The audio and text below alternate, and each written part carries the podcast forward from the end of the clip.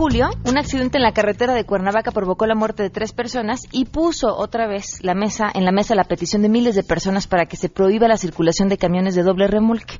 Vamos a platicar el día de hoy con la madre de una de las víctimas de este trágico suceso.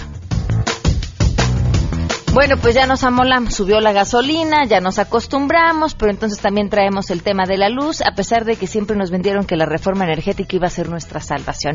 Hoy platicaremos sobre este tema con peras y manzanas.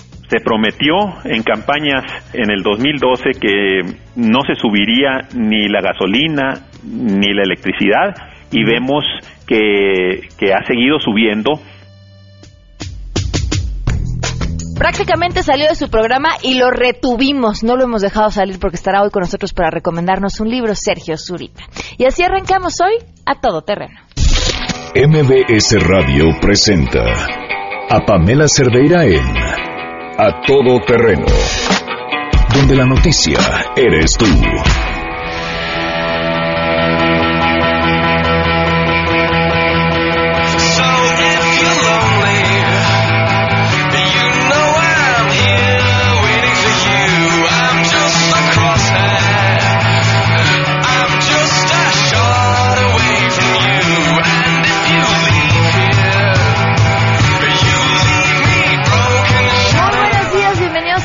Este lunes 8 de agosto del 2016. Soy Pamela Cerdera. Muchísimas gracias por acompañarnos, sobre todo por estar en contacto con nosotros.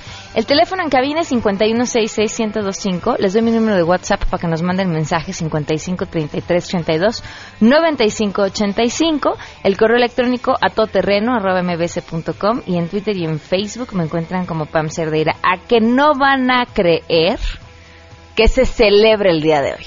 A ver, piénsenle. 8 de agosto, ¿qué se les antoja? ¿Día de qué? ¿Ya? ¿Alguna idea? Hoy, 8 de agosto, se celebra el Día Mundial del Orgasmo Femenino. ¡Eh, qué bonita! ¿Por qué nada más un día al año, me pregunto yo? Bonita celebración. Hoy, 8 de agosto, Día Mundial del Orgasmo Femenino. Eh, le dedicamos este día a la organización neoleonesa de padres de familia que quiere quemar los libros de la SEP porque hablan este acerca de cosas terribles como la sexualidad y les explican a los niños cosas terribles como los cambios que suceden en su cuerpo, justo esa terrible edad en la que les están sucediendo para que entiendan lo que les está pasando. Y ellos están convencidos de que lo mejor sería quemar los libros o arrancarles las hojas o pedirles a las eh, iglesias que nos digan qué enseñarles a los niños sobre la sexualidad. Entonces, hoy a esta organización de padres de familia, que claramente tienen intereses religiosos en cuanto a la educación sexual de sus hijos, les dedicamos el Día del Orgasmo, el Día Mundial del Orgasmo Femenino, porque seguramente nunca, nunca, nunca han tenido uno. Vámonos de una vez con información.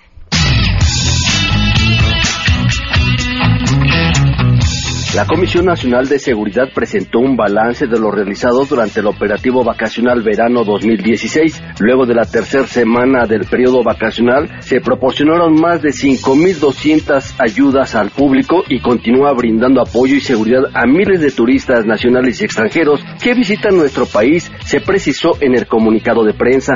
En el mismo se agregó que como parte del despliegue a nivel nacional se reporta que estas vacaciones de verano la afluencia de pacientes que transita por alguno de los más de 49 mil kilómetros que compone la red carretera federal del país se desarrolla con tranquilidad y sin ningún tipo de contratiempo hacia las diferentes puntos de playa, así como las distintas zonas de recreación. Desde el primer minuto del 16 de julio, personal operativo instaló puestos de controles fijos e itinerantes, los cuales proporcionan auxilio mecánico y asistencia médica a los usuarios con el objetivo de prevenir accidentes de tránsito y la Comisión de Delitos para así fortalecer la seguridad a la ciudadanía las 24 horas del día. Por ello, los trabajos desarrollados en coordinación con las dependencias participantes y las 32 entidades federativas han permitido otorgar poco más de 1.100 infracciones por diversos hechos de tránsito. Para cumplir con las tareas de seguridad y vigilancia, más de 8.500 policías federales apoyados con más de 4.000 unidades se encuentran desplegados tanto en las distintas carreteras federales, aeropuertos,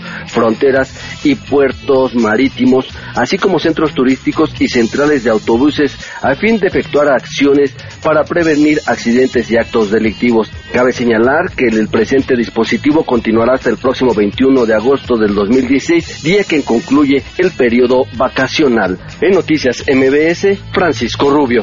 El miedo se lo llevaron cuando se llevaron a nuestros hijos, por eso estamos de pie y de frente exigiendo que no oculten la verdad, dicen los padres y madres de los 43 nomadistas rurales desaparecidos hace casi 23 meses, quienes están llamando el próximo 26 de agosto por la tarde a un concierto en el estacionamiento del Estadio Azteca para reclamar verdad y justicia ante la desaparición de los muchachos. No, definitivamente no, no, el concierto no es para celebrar ni para ir a bailar, los padres de familia no. Nuestro objetivo es que el movimiento de los 43 se, se vea, se conozca, se, que la gente vea que los padres seguimos en la lucha. Lógicamente la, la música va a ser una música de protesta donde va a haber intervenciones de los padres, va a haber este video, va a haber carteles, va, vamos a meter pues una serie de mensajes, ¿no?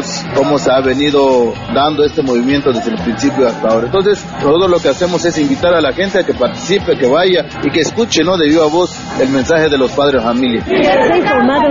可以 Gracias, efectivamente Pamela. Bueno, pues ha sido una mañana caótica en materia de tránsito vehicular en la zona centro y poniente de la Ciudad de México debido al avance de las manifestaciones de diferentes organizaciones agrícolas y campesinas. El eje central Lázaro Cárdenas, sin duda, la avenida que conduce de norte a sur y sur a norte, pues ha estado totalmente afectada por el paso de los manifestantes. Lo mismo el paseo de la reforma debido a la marcha que salió del Ángel de la Independencia y también del Monumento a la Revolución. Ellos eh, continuaron su avance hacia el Zócalo Capitalino sin ningún incidente. Lo mismo la marcha que partió del monumento del general Lázaro Cárdenas. Ellos, a diferencia de las otras eh, tres movilizaciones, dieron vuelta sobre José María Izazaga para llegar hasta 20 de noviembre y de ahí ingresar justamente hacia el Zócalo Capitalino. Todo en completa calma hasta el momento. Una marcha pacífica de obreros y campesinos aquí en la Ciudad de México, informó Juan Carlos Alarcón.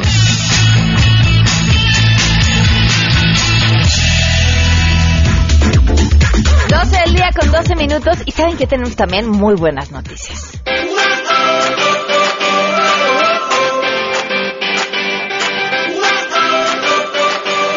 Creo que se estrena como proveedor de buenas noticias en este espacio y me da muchísimo gusto saludar a mi compañero Arturo Damián. Arturo, ¿cómo estás? Buenas tardes. Hola, ¿qué tal Pamela? Te saludo con gusto. Déjame informarte que el jefe de gobierno, Miguel Ángel Mancera, dio a conocer que tiene planeada la construcción de una nueva sede del Museo del Paparote, pero en la zona oriente, específicamente en Iztapalapa. Aunque no, no dio mayores detalles, sostuvo que debe ser de la misma ca- calidad de servicios que los que ofrece el de Chapultepec, que este lunes fue reabierto luego de una reinauguración y una renovación millonaria. Al encabezar el acto de reapertura, el mandatario local destacó los trabajos hechos en el museo con instalaciones rediseñadas para su aprovechamiento de recursos y ahorros en servicios y además nuevos contenidos museográficos. Pero agregó que todo esto también quiere llevarlo a otros espacios. Escuchemos. No nos queremos quedar aquí y hoy les quisiera yo anunciar que también vamos a trabajar en el Museo Papalote de Iztapalapa porque tenemos que llevar hacia allá también todo lo que es esta proyección. Entonces, si todos estamos en sintonía y estamos de acuerdo, ¿les parece bien que nos vayamos a Iztapalapa con el Museo Papalote? Yo creo que sí se lo merece toda la zona de Iztapalapa. No vamos a hacer uno más chiquito, no vamos a hacer un modelo a escala allá para que nada más cubrir el dato, no, vamos a hacer un museo papalote de estas dimensiones, de estas características. Y bueno, Pamela, déjame comentarte, Mancera Espinosa dijo que con las nuevas renovaciones hechas y nuevas atracciones, los mismos asistentes podrían ser hasta 5.000 visitantes por día que se quedarán pues varias horas conociendo las áreas que se han dispuesto y que tuvieron una inversión, inversión de 700 millones de pesos. Y bueno, finalmente el mandatario sostuvo que la renovación del Papalota forma parte de un gran programa de rescate del bosque de Chapultepec, en donde ya se ha incluido también el rescate de la famosa fuente de Xochipilli. Y reporte. Muchísimas gracias, Arturo. Que tengas buenas tardes. Hasta luego. Bueno, buenas para toda la semana, que le duren las buenas tardes. La verdad es que sí, el Museo del Papalote es increíble y felicidades para toda la gente de Iztapalapa. Ojalá no tarde mucho y, y tengan también estas increíbles instalaciones cerca. Un buen lugar, sobre todo ahora que son vacaciones. Que uno se pica los ojos y dice a dónde llevar a los chamacos, bueno, pues ahí está el papalote, es una buena opción. 12 con 15 minutos, les recuerdo cómo estar en contacto, el teléfono en cabina 5166-1025, también el número de WhatsApp 5533-329585, el correo electrónico a todoterreno arroba mbc.com y en Twitter y en Facebook me encuentran como Pam Cerdeira. Vamos un corte y regresamos. Más adelante, a todo terreno. Todas esas preguntas que se hacen y temían preguntar o que no han encontrado quien se las responda con peras y manzanas sobre los precios de la gasolina, la luz y eso que, ay, tanto nos duele. Se prometió en campañas en el 2012 que no se subiría ni la gasolina ni la electricidad y vemos que, que ha seguido subiendo Queremos conocer tus historias. Comunícate al 5166-1025. Pamela Cerdeira. A todo terreno. Donde la noticia eres tú. Volvemos. Pamela Cerdeira regresa con más en A todo terreno. Donde la noticia eres tú. Marca el 5166-1025. La explicación precisa y concisa, con peras y manzanas, a todo terreno.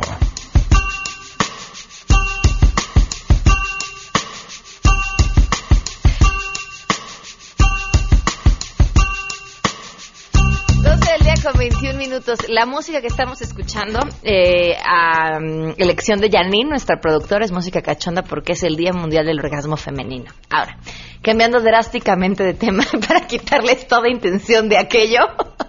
Vamos a hablar de los precios de la gasolina y la luz y, y, todo eso que es, bueno, pues matapasiones, ¿no? Le agradezco enormemente, después de mi falta de seriedad, que nos tome la llamada Juan Carlos eh, Belausteguigoitia eh, Ruiz, director del Centro de Energía y Recursos Naturales.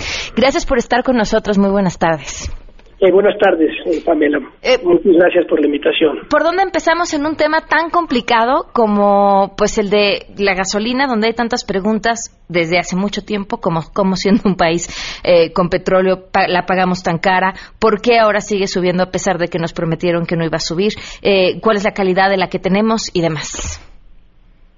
Eh, bueno, es, es, es, evidentemente un, un, un problema que, que, que está en la mente de, de, todos nosotros y que tiene eh, una explicación muy sencilla en términos de por qué subió ahora. Eh, después hay cosas mucho más profundas eh, de, de, en, términos económicos, incluso filosóficos, ¿no?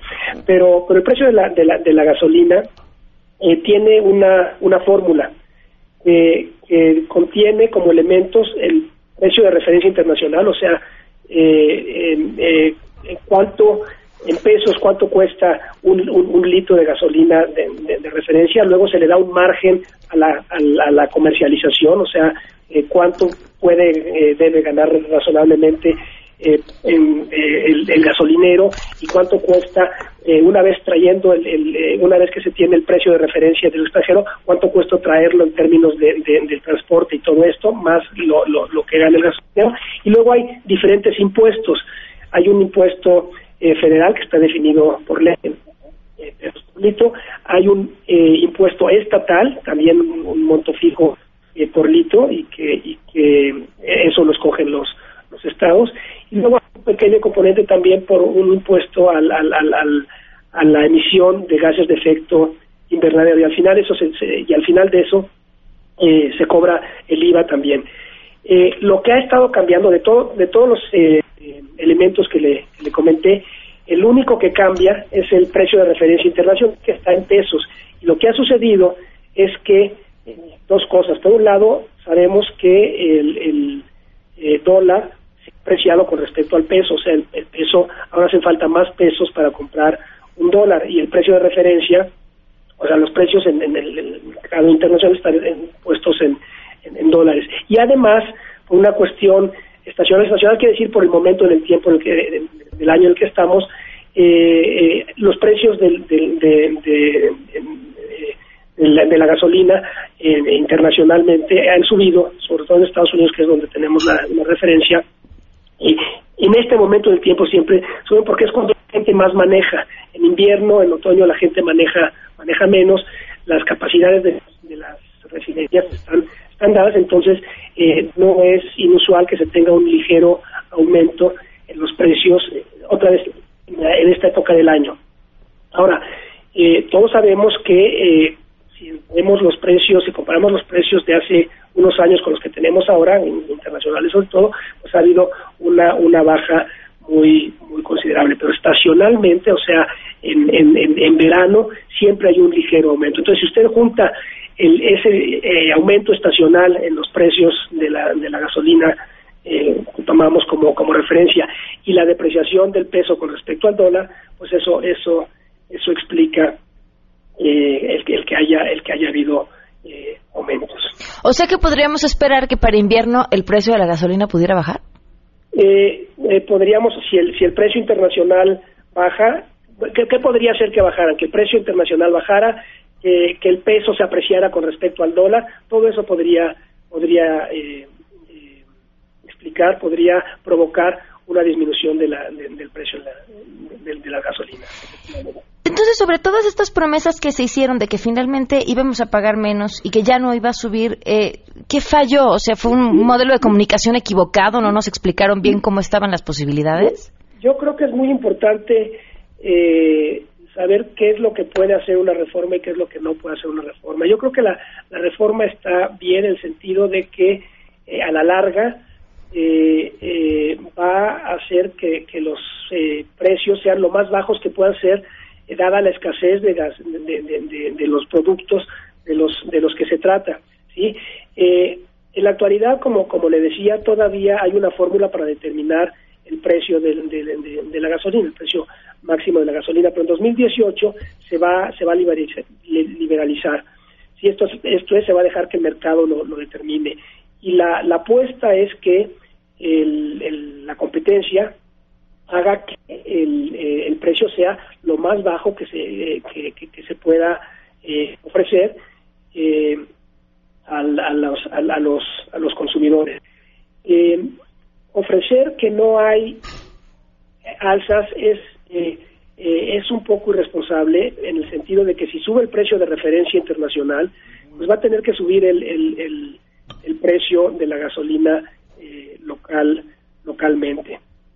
A, a, partir del 2018, que sea entonces el mercado quien lo defina, ¿hay topes? Es cuando se espera que vaya, que vaya a haber ya las condiciones para competencia y que, y que vaya a haber muchas más empresas que ofrezcan eh, gasolina y no solo Pemex. ¿Habrá topes máximos o mínimos? No, no, no. Eh, se espera que el mercado sea el que el que el que regule y que la competencia la competencia es es el eh, el mejor eh, eh, vigilante del, del, del, interés. Si una empresa quiere pasarse de lista y, y cobrar eh, mucho más por un bien que los demás lo pueden, lo pueden ofrecer a un, a un precio menor, pues se, se eh, va a salir del mercado. Y por supuesto que en México se han desarrollado las instituciones para ver si se cumple o no eh, la competencia y, y, y, hay instituciones sólidas como para que eh, eh, funcione ese mecanismo de competencia y si, si las empresas se quisieran coludir para todas poner el precio más alto, pues habría manera de, de, de, detectar eso.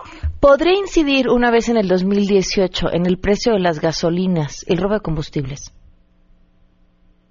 Bueno, eh, desde luego que eso es una, una parte eh, importante, ¿no? El, el, el, precio refleja los costos de, de producción y si y si hay robo importante, si hay mermas importantes, pues eso desde luego que tendría que estar eh, considerado. Perfecto, pues muchísimas gracias eh, Juan Carlos por habernos tomado la llamada esta tarde. Bien, gracias a ustedes. Hasta luego, muy buenas tardes. 12 del día con 29 minutos, Juan Carlos eh, Belaustegui Goitia Ruiz, eh, director del Centro de Energía y Recursos Naturales, con este peras y manzanas sobre la gasolina. Volvemos. Si tienes un caso para compartir, escribe a todoterreno.mbs.com. Pamela Cerdeira es a todoterreno. En un momento continuamos. Estamos de regreso. Síguenos en Twitter, arroba Pam Cerdeira, todoterreno, donde la noticia eres tú. Continuamos. Recomiéndanos un libro en A Todo Terreno. Poquito celosa porque todos los mensajes que recibí por WhatsApp ahorita decían, Me voy a quedar escuchando porque va a estar Sergio Zurita. Bienvenido, ¿cómo estás? Pam, muy contento de estar contigo, pero como siempre se quedan. bueno, nunca lo habían mencionado con tanto énfasis y tanto gusto. No, me da muchísimo gusto que estés aquí y me da muchísimo gusto que se hayan quedado también para escucharte. No, pues a mí me da a mí me da más gusto estar en tu programa. Vienes a hablar de otra cosa, pero aquí es requisito indispensable que nos recomiendes un libro. Muy bien. Este Mira, voy a recomendar el, el libro que me fascinó más reciente. hay, libros que te cambian la vida, los he mencionado muchas veces, pero el más reciente... ¿Cuál te ha cambiado la vida? Madame Bovary. Ok, ¿por? Eh, Madame Bovary es, este, era como una especie de... No, no era, era, era como un ser vivo, es decir, era Madame Bovary es la primera novela moderna, la, novela como la conocemos hoy en día, la inaugura Flaubert con Madame Bovary. Y Madame Bovary respira y sangra y, está viva. Este, y bueno, el personaje trágico de esta mujer, este, muerta de pasión por, por dos hombres, en, primero uno, luego el otro, este, las descripciones exquisitas de Flaubert, eso es es, ese fue el primero, así como. Pero dijiste me cambió la vida, ¿por qué? Ah, pues porque, pues porque te das, te das cuenta de que hay, eh, mira, es como, es como cuando se supo que había cisnes negros. ¿Me entiendes? O sea, tú piensas que el mundo es de cierto modo y de pronto resulta que hay como si descubrieras que hay otro planeta. Ok. En el, bueno, hay otros planetas, pero que hay otro planeta con vida parecida a la nuestra. Sí, te cambia la forma de ver el mundo. Exactamente. Eso. Eso, eso. ¿Y el que nos ibas a recomendar? Ah, ese se llama El cerebro de mi hermano, de Rafael Pérez Gay. Ok. Rafael Pérez Gay tenía un hermano brillantísimo llamado José María Pérez Gay. Y eh, e, era prácticamente su padre, se llevaban muchos años de distancia y tenían un padre, eh, un padre, un verdadero excéntrico, un tipo, este, pues un excéntrico, chapado a la antigua, este, educaba, pues a golpes, digamos, y tenía fuertes conflictos con José María, y con Rafaelito, y le digo Rafaelito no, no, por menospreciarlo, sino porque era un niño, era un niño de era un niño de cinco y tenía un este hermano de diecisiete, por decirte algo, ¿no? Eh, se llevaban mucha distancia, era como una especie de figura paterna. Y luego José María, eh, enamorado de la cultura alemana, se va a vivir allá. Eh, y mantienen correspondencia regresa él y eh, el libro comienza con Rafael Pérez Gay, el escritor del libro, en el Instituto Nacional de Psiquiatría, este, porque el cerebro de su hermano tiene algo. Y no es un asunto psicológico, es un asunto, más bien, no, no, no sé si es el Instituto de Psiquiatría, pero es un asunto, es un asunto del cerebro, no de la mente, ¿me entiendes? Sí. Entonces, de pronto ver cómo esta lumbrera, cómo esta mente se va degradando hasta convertirse en, en este, pues en un ser humano que apenas puede hablar o que apenas puede expresarse, es profundamente doloroso y profundamente vívido y se necesitan muchos pantalones para escribir lo que escribe Rafael Pérez Gay en este libro llamado El cerebro de mi hermano, que de pronto se va a recuerdos de la infancia, de pronto se va a momentos en los que el padre enloquece este, con ellos. Vaya, en este momento siento como si estuviera platicando yo una intimidad, a pesar de que está publicado, pero es una intimidad publicada y este y está como en el como en el orden de... Hay un libro de William Styron que se llama Esa visible oscuridad. De cómo de pronto un día está William Styron, lo están le están dando el, premio más importante que se da en Francia. Y él lo único que desea es aventarse a, las, al, a un camión que va pasando. Dice, qué ganas de aventarme, que el camión me pase por encima y que me lleve el diablo. Y no entiende esta depresión. Y esta depresión se va un día como llegó así. esta clase de libros confesionales dolorosísimos pueden ser fascinantes. Y, y, además es muy ligero, al mismo tiempo es un libro muy chistoso, el del cerebro de mi hermano. ¿Tienes miedo de que te pase algo así? Este, nunca lo había pensado. Nunca lo había pensado. Te lo pregunto porque veo que son temas que te interesan mucho. Fíjate. En los que te has metido mucho. Sí, tienes razón, tienes razón. La locura me dio miedo este algún tiempo y luego mi psiquiatra, que, por cierto está a punto de cumplir un año de muerto, este me dijo que la locura puede brotar hasta que, las probabilidades de que alguien de mi edad le brote de pronto una locura son pocas. Este, entonces eso me, me, tranquiliza. Pero una cosa es la mente y otra cosa es el cerebro. Uh -huh. Entonces no lo sé, no lo sé, no, no, no lo había pensado, pero me sí me parecen temas. Pero ahora sembré una semillita en tu cabeza y me vas a odiar entonces. No, no, no, no, no, okay. no, no, no, para nada, para nada, pero me, me, me, me, me llama mucho la atención cómo, cómo sabes leer el discurso, que es justamente lo que hace un psicoterapeuta uh -huh. o un psiquiatra escucha las palabras que mencionas. Si mencionas las palabras cerebro y locura y depresión cinco, seis, siete veces, pues estás interesado en eso, ¿no? A lo mejor soy yo la interesada en eso. No, no creo. proyectando, Zurita. No creo, eres muy buena lectora, lectora de, del discurso de, de, la persona. Oye, me emocioné muchísimo este, este domingo al ver que eras mencionado en el periódico Reforma, pero además, te digo, lo comentaste tú ya al inicio de tu programa. Sí. Creo difícilmente lo comentaré igual que tú y con la misma emoción, pero para quienes no lo escucharon, nada más leo un fragmento y dice, eh, Sergio Zurita está, tú, está, ¿verdad? Es que no está muy chiquito y no veo bien. Asombroso en el papel, y nos referimos al papel de Winston Churchill que haces en tres días en mayo, que es brillante. Oye, ¿te, ¿te, gustó? ¿Te divertiste? Me gustó muchísimo. Es que justo el viernes, les platico a ustedes, tuve la oportunidad de irlo a ver. Sergio me invitó para que pudiéramos platicar bien sobre el tema el día de hoy. Sí. Y de entrada nunca había tenido la oportunidad de ver una obra de teatro histórica. Ah, que, eh, fíjate, es que sí, este, no, no hay muchas. Ajá. No hay muchos, y un thriller político así, es, son raros, son raros. Desde que inicia, eh, son dos, cinco personajes al principio, ¿no? Y más el que está narrando lo que está sí, sucediendo. Sí, cinco más el narrador, sí. Y estos cinco personajes que están ahí, que no están diciendo absolutamente nada, eh, lo que más me impactaba era lo que lo que hacías, ¿no? Y lo que decías sin hablar, esta, esta expresión de, de angustia, de, de preocupación. Y decía yo que ¿Cuánto lograste transmitir en, en esos pequeños minutos iniciales uh -huh. eh, de lo que está de entrada representar un papel tan complicado como ese, eh, de un personaje tan grande, eh, y decía, bueno, ¿y en qué estará pensando en estos momentos ahorita? ¿Cómo se mete? ¿Qué tanto tuvo que haber leído? ¿Qué tanto ¿Qué tanto hiciste para llegar a lo que estás representando? Todo lo que pude, leí todo lo que pude, que, que no, es, no, es, no es mucho comparado con el material que hay. La biografía oficial uh -huh. de Churchill eh, tiene más de 7000 páginas. Okay. Del tal, de un tal Martin Gilbert. Uh -huh. Y es la oficial porque él tiene acceso a ciertos documentos que nadie más los tiene y es amigo de la familia y así.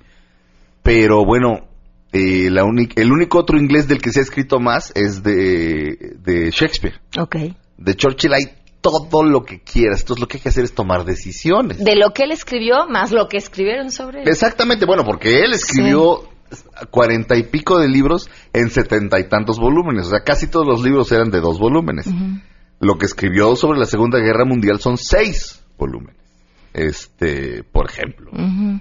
Este, pero tenía de, de entrada, eh, yo veo a mi maquillista, llego y me, me, digo, me tienen que aumentar 20 años. Entonces, él me dice, mira, pues yo veo en qué se parece tu ojo al de él, y pues, este, agrando eso, y lo que no se parece lo oculto, y es lo mismo actuar, de pronto dices, ¿en qué me parezco? Uh -huh. De entrada, físicamente me parezco mucho, pero Churchill tenía un programa de radio. Okay. Churchill escribía. Todo, todo lo hacía mejor que yo. Churchill detestaba el ejercicio. Este, Churchill comía mucho huevo con tocino.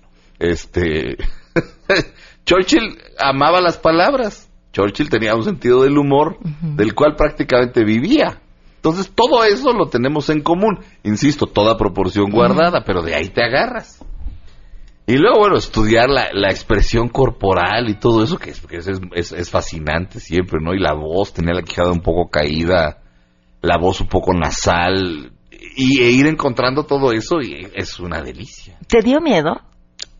Mucho, pero sabía que si no lo hacía, igual que en la obra, Churchill toma una decisión que le da todo el miedo del mundo. Pero si no lo haces, te arrepentirás toda tu vida. Y era así de, si no, este es el papel de mi vida. O sea, hasta ahorita.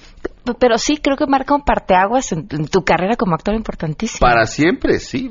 Mira, estar en el cartón de Paco Calderón, este, para mí es un honor tremendo. Y sí, o sea, es, es, es, es un antes y después de mi carrera como actor. Esto, Winston Churchill, sí, definitivamente. ¿Y cómo llegó esta oportunidad? Me habló, eh, ah, estaba yo con mi mujer, este, baboseando en Twitter. Sale una foto de Churchill y le digo, ¿a poco no soy igualito a Churchill? Cosa que yo ya había pensado. Y me dice, sí, te pareces mucho. Media hora después sobre el teléfono me dicen que si quiero hacer una audición. Este es el director Alberto, Lom, Alberto Lomnitz y me dice, es el papel es Churchill y bueno, hay un cierto parecido, como diciendo, como no queriéndome ofender, ¿no? Ok. Porque pues Churchill es un pues no no es precisamente guapo. Entonces le digo, "No, sí, estoy estoy consciente de ello." Digo, "Sí, claro." Ahí voy a audiciono con la directora Lorena Massa, Lomnitz co-dirigió. Este y pues les gusta, pero no me dicen en ese momento. Luego voy y se me ocurre comprar la obra en Kindle y la leo y digo, chin, si no me la dan, me va a dar mucho coraje. Eso nunca hay que hacerlo como actor. Porque mejor quedarse con la idea de que... De, de- De que no era algo tan bueno. Si no te la dan, quédate con la idea de que estaba fea. Ok. ¿No? Pero no, luego resulta que está buena y entonces era así, la quiero hacer, la quiero hacer. Afortunadamente, sí. Se dio. Tu trabajo es espectacular y también es muy bueno el trabajo que están haciendo tus compañeros actores. Claro que sí, no, bueno, son unos actorazos. es este, eso va a mi favor. Claro. Hay un soporte, hay una, hay una dirección estupenda, hay un soporte, o sea, el resto de los actores son magníficos actores, o sea, hay actores, este, que vaya, yo, yo los he visto en papeles estelares con, con, con otros grandes actores, Miguel Conde, por ejemplo, lo- con Margarita Sanz estelarizando este, una, una obra, y, o sea, Luis Miguel Lombana, José Carlos Rodríguez, Pedro Mira, grandes actores. Oye, además llevan dos semanas el teatro lleno. Oh, Sí, Me dio lleno. muchísimo gusto verlo lleno. Sí. ¿Cuánto tiempo van a estar? Nueve semanas. Ok. Nueve semanas, porque las, las temporadas del helénico son así limitadas desde acá a acá como te vayas. Híjole, de verdad, aprovechen. Eh, eh, Una de las cosas que pensaba mientras te te estaba viendo el viernes decía que qué afortunados somos en la Ciudad de México de tener este tipo de teatro. Creo que sí, creo que en este caso sí, creo que en este caso sí, porque además es, es como un teatro como de un formato. La escenografía es una chulada, Sí, ¿no te pareció? sí, sí, sí. Por ejemplo, ¿no? Digo, este, la música es espectacular, es música original. Este, a- a- me, me gusta muchísimo, estoy feliz, pues sí, obviamente, es un gran momento. un Viernes gran ocho y media. momento. Viernes a las ocho y media, sábados a las seis y a las ocho y media y los domingos a las seis. Perfecto. Teatro helénico. Pues de verdad vayan a verlo. Sergio, muchísimas felicidades. Pam, te lo agradezco, viniendo de ti, eso es un honor. Muchas gracias. Aprovechen porque yo les apuesto que las semanas que les quedan va a estar el teatro a reventar. La obra es tres días en mayo. Tres días en mayo. Muchas gracias, Sergio. Gracias, Pam. Vamos a una pausa y continuamos. Pamela Cerdeira es a todo terreno. Síguenos en Twitter, arroba Pam Cerdeira. Regresamos. Pamela Cerdeira está de regreso en A Todo Terreno.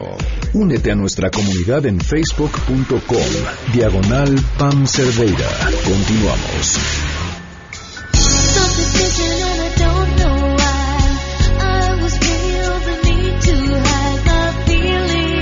12 del día con 50 minutos. Oigan, ya se me había olvidado decirles hace rato y esto está muy bueno, es una buena noticia. Acaba de llegar a Dish Mobile Discovery Kids Play. Esto es para que todos los personajes favoritos de sus hijos, como Peppa Pig, Doki, eh, Tomás y sus amigos, los puedan acompañar en todo lugar y en todo momento. Con Dish Mobile, toda la diversión de Discovery Kids Play va con sus hijos en su computadora, en la tablet, en el celular, para que disfruten de los episodios completos de sus series favoritas, donde quieran y cuando quieran. Y no solo son los episodios, tienen también los mejores juegos interactivos para que se diviertan y estén aprendiendo durante horas. Y lo mejor de todo es que Dish Mobile es totalmente gratis para suscriptores Dish. Solo tienen que registrarse en dishmobile.com .mx. Son las 12 del día con 51 minutos y le agradezco enormemente a Hilda Caballero que nos acompaña esta tarde en estos momentos que sobre todo sabemos está pasando por una eh, situación personal sumamente complicada. Muchísimas gracias de verdad por acompañarnos, Hilda. Al contrario, Pamela. Hilda, Iniciaste una petición a través de change.org a raíz de una terrible tragedia, la peor por la que puede pasar cualquier padre, eh, para solicitar que esté, algo que además se ha solicitado durante largos años, que se prohíba la circulación de los camiones de doble remolque. ¿Cómo vas? Pues mira, este, ahorita tenemos ya 55.274 firmas de personas que nos han estado apoyando. Y bueno, está la petición dirigida al director general de Autotransporte Federal, que es el señor Adrián del Mazo Maza, a la subsecretaria de Transporte Yuriria Mascot, y al secretario de Comunicaciones y Transportes, el licenciado Gerardo Ruiz Esparza. Pero, este, pues a pesar de tantas firmas y tanto apoyo, este, que no han emitido un solo comentario al respecto. Pareciera que en el fondo se trata de un tema económico, ¿no? Es un asunto de dinero el permitir que estos camiones, que por cierto han estado involucrados cantidad de veces en accidentes, sigan circulando de la forma en la que lo hacen. Pues yo no sé si sea un tema de, dinero, ¿sabes? Eh, a mí lo que me, no sé, me, me duele y me, me parte el corazón es bueno, sí, la cantidad de accidentes, ¿no? La cantidad de muertes que ha habido, pues a lo largo de varios años, ¿no? Y que siguen habiendo, o sea, después del accidente en donde estuvo Patricio, mi hijo, y murieron dos personas más, dos amigos suyos, y una más está en terapia intensiva, pues nada, ¿sabes? O sea, es como si no sé, este, todas las firmas o toda la voz de, de, la gente que ha apoyado la petición, este, no generara ni la menor intención de respuesta en nosotros los ciudadanos, ¿no? O siento como que es súper decepcionante ver cómo las autoridades menosprecian la opinión ciudadana. Y no sé, más allá del dinero, o sea, dime qué cantidad de dinero te puede regresar a un hijo, o sea, ninguna. No hay, ¿ves? No hay ninguna cantidad, o sea, para nada. Y yo en la petición, bueno, amén de, de, de, de, bueno, de haberla hecho en, nombre de Pato, ¿no? Este, pues es como a favor de, de la gente, ¿no? De, de, de este país, o sea, de, de, que no se pierdan más vidas, que nadie sufra lo que Renata y Roberta, sus hermanas, Alejandro Flores Meyer, su papá, y yo estamos sufriendo, ¿sabes? No sé, o sea, yo pienso que, no se pudieran a lo mejor regular algunos horarios de circulación, este, no sé, hacerles, no sé, a lo mejor un, exámenes a los choferes, ¿no? Este, que no sé qué hacerles estudios de estos antidoping que tengo entendido que se los hacen cada dos años no quizá regular un poco el tema de la velocidad de los de los transportes en, el caso de este accidente eh, en qué condiciones venía el chofer del camión en el caso de este accidente pues el chofer venía a exceso de velocidad y venía drogado con anfetaminas ¿sabes? Este, entonces, en el momento en el que, bueno, me supongo que, que ve el coche donde viene Patricio y sus amigos, que está totalmente parado por el tráfico que había en, en, el área donde está la vía express, donde se está construyendo, pues vamos, o sea, tú imagínate la, la carga que trae, ¿no? Y este y de pronto ver el coche y venir exceso de velocidad y venir drogado y pues, tratar de frenar y no poder, ¿no? Entonces prácticamente impactó ese coche y impactó varios coches más donde hubo también heridos y donde también hubo muertos. ¿no? Nosotros buscamos a la Secretaría de Comunicaciones y Transportes. La respuesta es que acaban de regresar de vacaciones y estaban en junta. Bueno, pues veremos si se, si se acoplan rápido para tomarnos la llamada. Y en el caso de la Canacar, eh, no quieren abordar el tema. Entonces, y la, estaremos al pendiente de, de, este asunto y pues no quitar el dedo del renglón. No es la primera vez que se solicita y alguien tendría que dar respuesta porque no se ha hecho nada. Pues ojalá, Pamela, ojalá porque de verdad es que es como inhumano, ¿sabes? O sea, yo entiendo el tema perfectamente de, de que los productos tienen que salir de un lugar y, y, tener un destino, ¿no? Este, pero bueno, o sea, no sí, pero sé. ¿a qué costo? Exacto, ¿a qué costo, no? O sea, es súper, súper doloroso, súper fuerte, súper bueno, mayor a lo que cualquiera se pudiera imaginar este dolor y este y vamos, de verdad es en, en favor a que esto no pase, o sea, por, por por Pato, te juro que por Pato estamos haciendo lo imposible, ¿sabes? Como que por su, en su nombre y, y bueno, por evitar más muertes, ¿no? Más dolor y más injusticias y no sé, caramba, pudieran regular y legislar a favor de, de, de la vida de las personas en las carreteras, ¿no? Claro. Coincidimos contigo.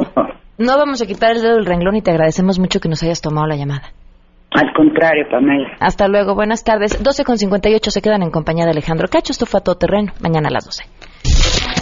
MBS Radio presentó a Pamela Cerdeira en A Todo Terreno. Te esperamos en la siguiente emisión, A Todo Terreno, donde la noticia eres tú. MBS Radio, en entretenimiento, estamos contigo.